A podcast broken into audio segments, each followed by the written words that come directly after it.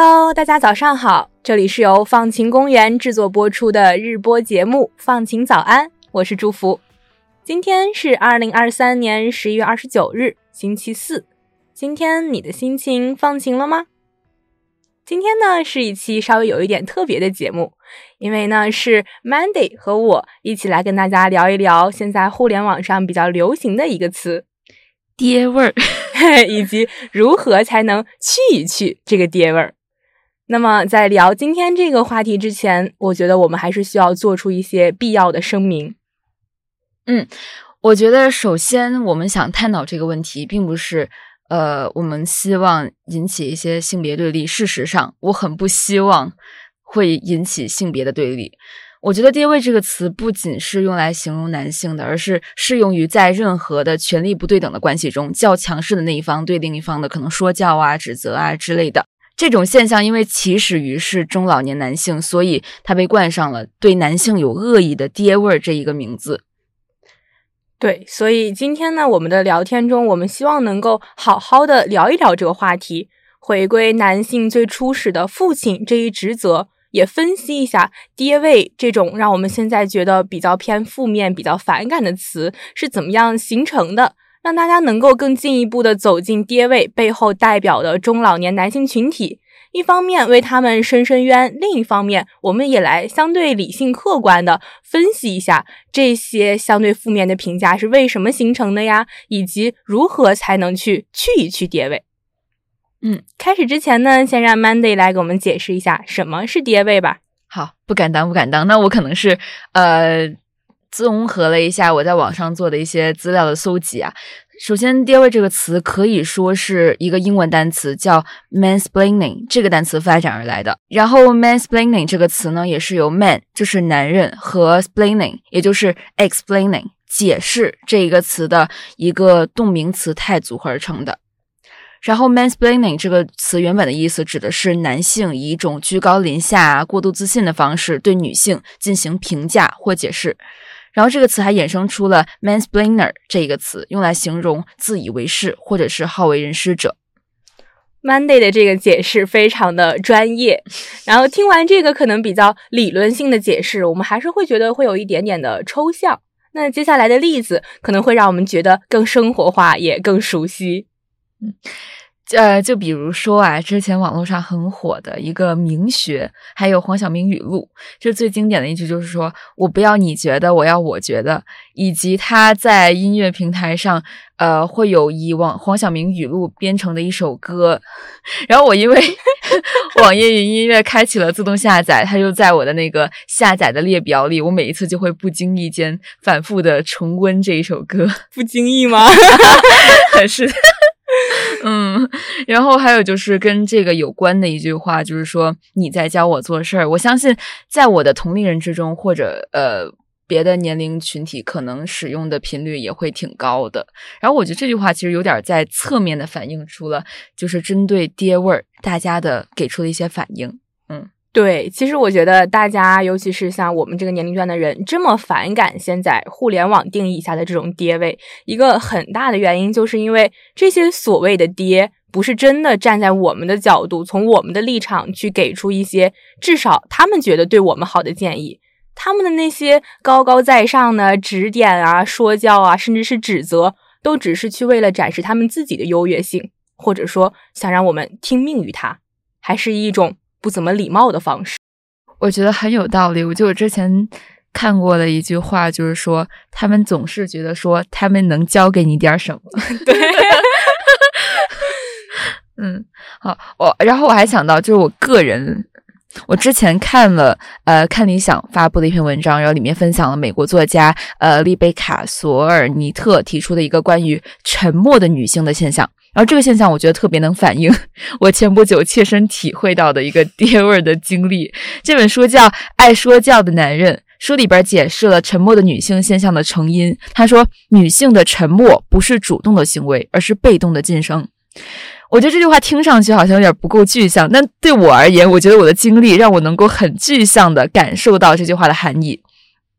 因为我本身是读新闻传播系的嘛，所以这段时间呢，我们在拍一个片子，我们选好了，选好了我们片子里边唯一的男演员，然后他也是我们整个团队里面唯一的男性。然后在我们第一次围读剧本的时候，其他演员就提出了关于剧本的一些问题，然后我们正正在解答。但是呢，在这个解答的过程中呢，这位叔叔就一直带着那种意味不明，然后意味深长的那种笑容看着我。然后 我当时其实就是。没有太感觉到那个是善意还是恶意的微笑，但是因为我当时也在很认真的解答嘛，所以我就带着那种对人的那种天生善良的预估，然后我也回以了一些善意的笑容。现在想起来，我还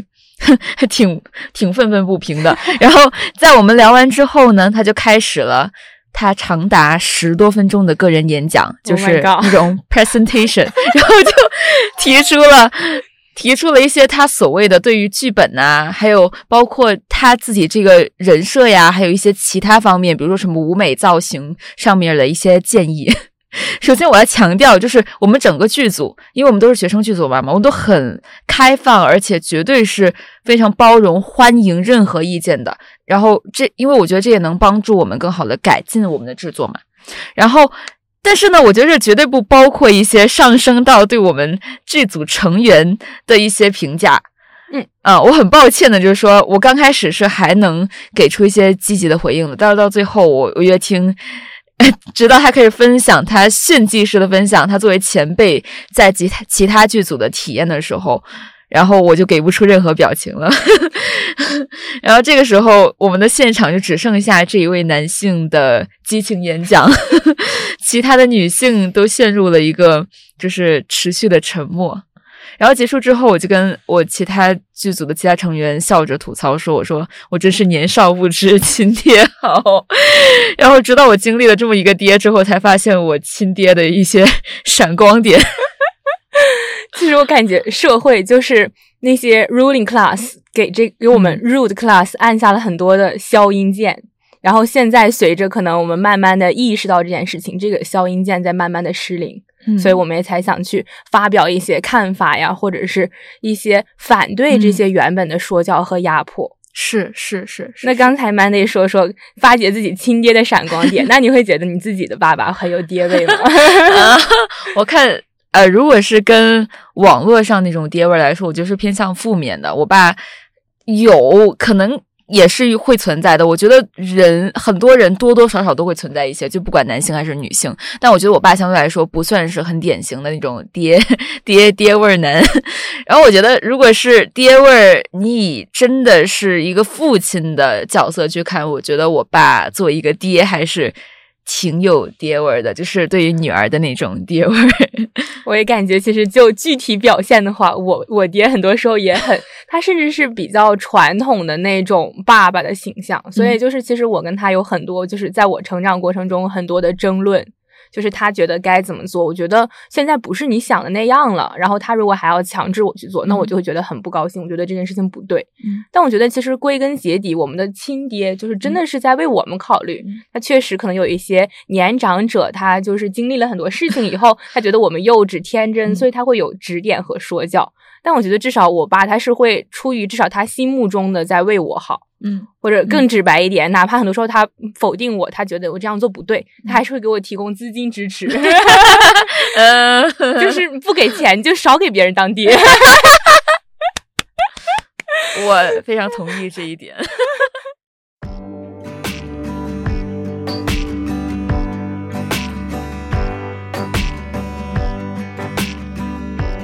但是我说实话，我在。我确实有在看完一些关于男性父职，也就是男性在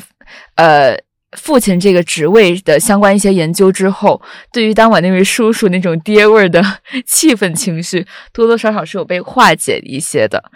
这些研究里面就会发现，男性在成为父亲之后的一些变化，比如说变得更加有责任心呐，更加成熟啊，更加有爱心呐，更加愿意主动承担照顾孩子的工作等等。老舍之前在他的一本书叫《有了孩子之后》提到了说，在他有了孩子之后，自己的眼睛似乎是戴上了一个放大镜，突然能够看到各种与孩子相关的东西，比如说什么儿童医院呐、孩子的衣帽啊等等。这让我想起了我的小时候，我觉得我爸爸也很夸张，就是据第三方表述啊，就是在我不到一个月的时候，因为经常喝奶粉，所以就很上火，然后就稍微的有点便秘，然后家里人就很担心，就使用了一个小道具，不知道大家有没有听过，叫开塞露，然后然后他打进去之后呢，我那。我那一坨小小的粑粑就摇摇欲坠，我爸就为了不污染地板，然后就以那种以迅雷不及掩耳之势用手接住了粑粑。我后来在采访那位第三方人士，我说为什么不不能提前拿个桶垫在底下？他就说你爸也是第一次当爸爸，然后我就。不知道给什么回应好了。其实我觉得，就是这是一个很动人的，就是一个很自然的爸爸在做的事情。当然了，我觉得更了解男性成为父亲之后的那种父爱的体现，其实并不能够抵消，就是某些男性说他们犯下那种爹味的恶行，打引号的爹味恶行。但是我现在再回想一下，就是。可能我们一路所接收到的，或者我所了解的，我所知道的一些对于中老中老年男性的概括词，或是一些所谓的 hashtag，除了爹味儿，还有可能前段时间很火的油腻之外，其实真的没有什么褒奖意味的词。至少在我的脑脑海里面，现在网络上或者我接收到的一些渠道里面蹦出来的词，没有什么是真的是在褒奖他们的。但其实我觉得这个的一个很大的形成原因，是因为现在的流行词主要是由年轻人，尤其是可能网络上更多的女性去创造的。嗯嗯，所以其实它可能代表的是我们这个群体的一些看法和意见，它其实没有说真正代表整个全世界的舆论导向啊，或者是世界的认知。嗯嗯嗯嗯嗯嗯，我觉我也觉得这是一个很重要的点。然后，呃。但是我想说，至少有时候我看这些东西，我会觉得说是有一些不公平的。对我来说，就是如果我把我的爸爸作为男性中老年男性群体这么我的爸爸，把他带入进去，被指责说被或者被评价为是很油腻，被评价为是很很爹味儿的话，我自己觉得说是不太公平的。就是嗯，我觉得对至少对于我爸，还有可能成千上万大家心目中的好爸爸来说，对我觉得。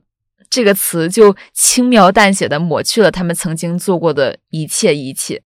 当然了，对于如何定义是否是一位好爸爸，我觉得是有待考究的。其实，我觉得用任何一个代表身份或者是相对中性的词来指代一些比较负面的评价，本身可能就是对原本这个词的一个不好的延伸。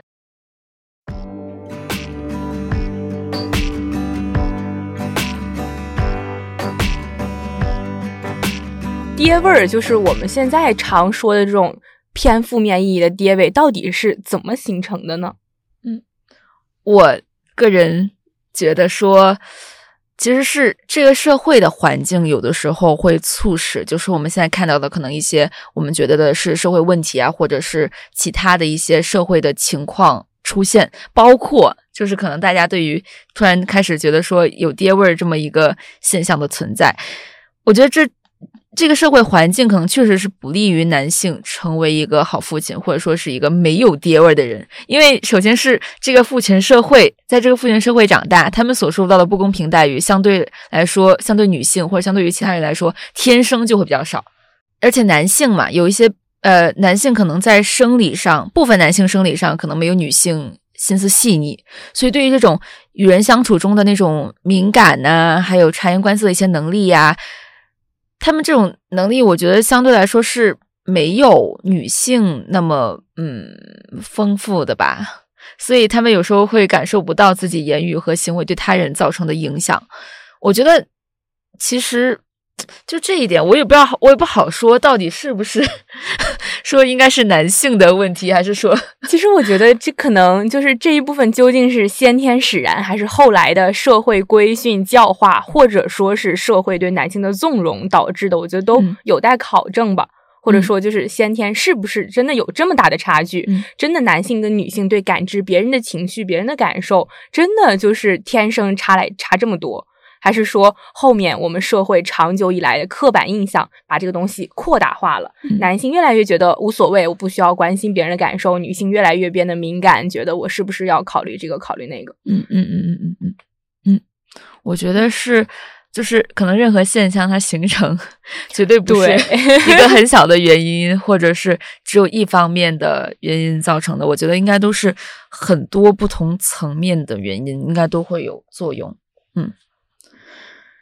呃，我觉得另外一点就是说。中国传统社会持续了很久的，就是男主外女主内这种家庭的结构，这样很多男性在家庭中角色天生天然的就没有女母亲那么有存在感，甚至可能可能现在会感觉说成为孩子成长中的一个透明人，这也就是我们所说的丧偶式教育。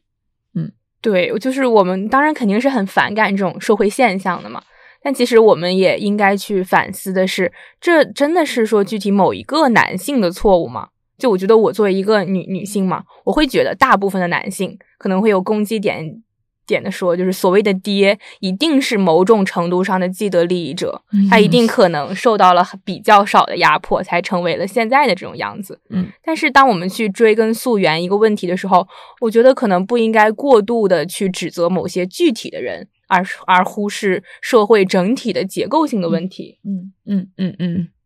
所以，我我也很认同这个观点。所以，你要说把爹味儿这一个现象全都归归根到中老年男性这个群体，我觉得说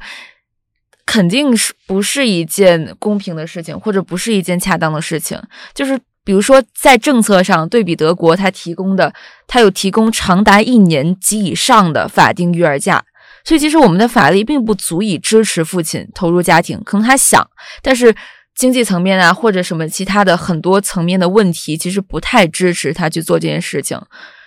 而男性他日常育儿实际参与的水平，就比如说他投呃经常待在家陪孩子的时间呢，其实是决定了他们能够从这个父亲这一职位当中只呃获利多少。然后这些获利其实也就是他们会不会变得更加有爱心呢，或者更加能与人共情。而这些特征。有爱心、与人共情这些特征，在某程度上，我觉得是站在爹位的对立面的。也就是说，我觉得赋值是可以减少爹味的一个因素，但是它是充分，呃，但不必要的。嗯，对。其实说了这么多，归根结底，我们还是希望能够为其他相对无辜的中老年男性群体去一去爹位的这个污名，也是希望去通过分析爹位可能形成的原因，让我们对他们。多一些体谅，当然，针对那些我们觉得触犯原则性问题的爹位的言语啊、行为啊，我们都绝对支持正当防卫。嗯，对。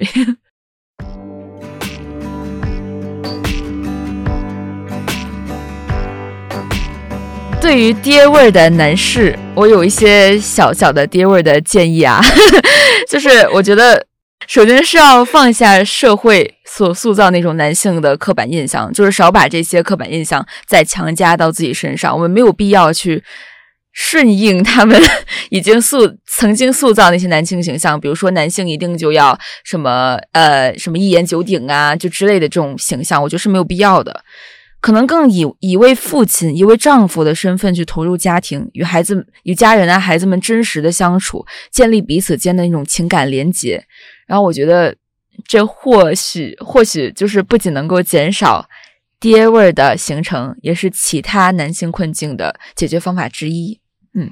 对，因为我觉得男性在当代社会，他需要自己思考的是，究竟现在的父权男权社会给他们带来的实际的利益，和同样被男权社会压迫之下失去的他们的那部分亲情也好啊，友情也罢，哪些才是真正对他们重要的？因为社会带来的性别刻板印象从来都不是一把呃只插向某一方的刀，它本来就两面都带毒。嗯嗯嗯，好，嗯，我觉得我们今天内容差不多讲到这儿，但是在结束之前，我要再戴一个 头盔。今天我们分享内容啊，都是。鄙人的拙见，还有呃，也是鄙人的拙见。呃，如果大家有什么想法，很欢迎大家在评论区一起呃友善的讨论。没错，欢迎大家积极的跟我们探讨身边的跌位现象，还有有关呃去去自己的跌位啊，或者去去别人的跌位的呃经历。嗯。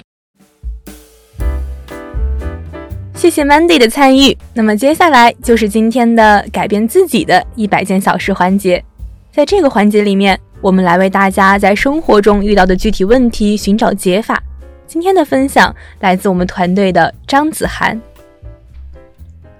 我们每天都要做成千上万的决定，但是在面对某些重要的决定的时候，我们会犹豫哪个是最好的选择，担心做错了选择会后悔。于是我们去收集了大量的资料，看了很多信息，听了很多想法，但是最后还是迟迟下不了决心。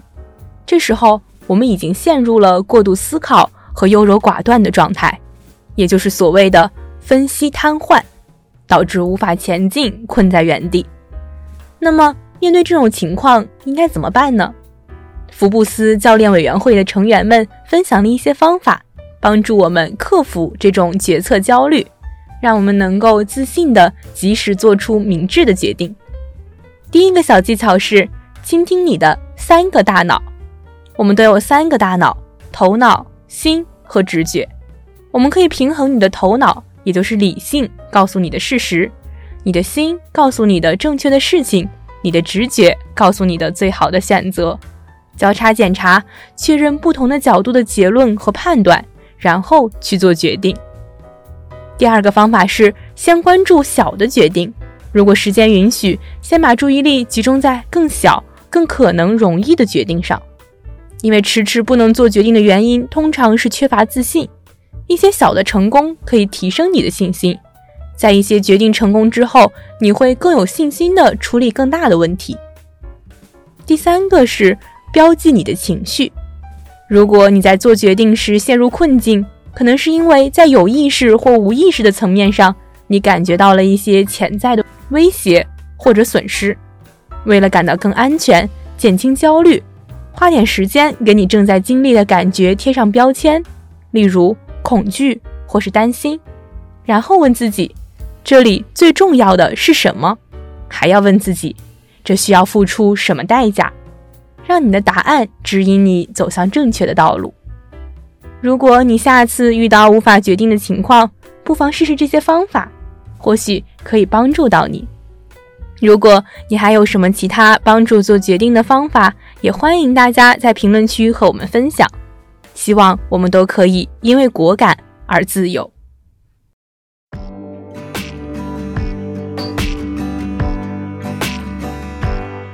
好啦，到这里，本期放晴早安就要结束了。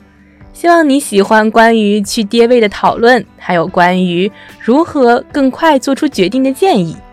期待大家在小宇宙留言互动，也可以在苹果播客给我们五星好评。我们会在每周五选择分享和回应大家的一些评论哦。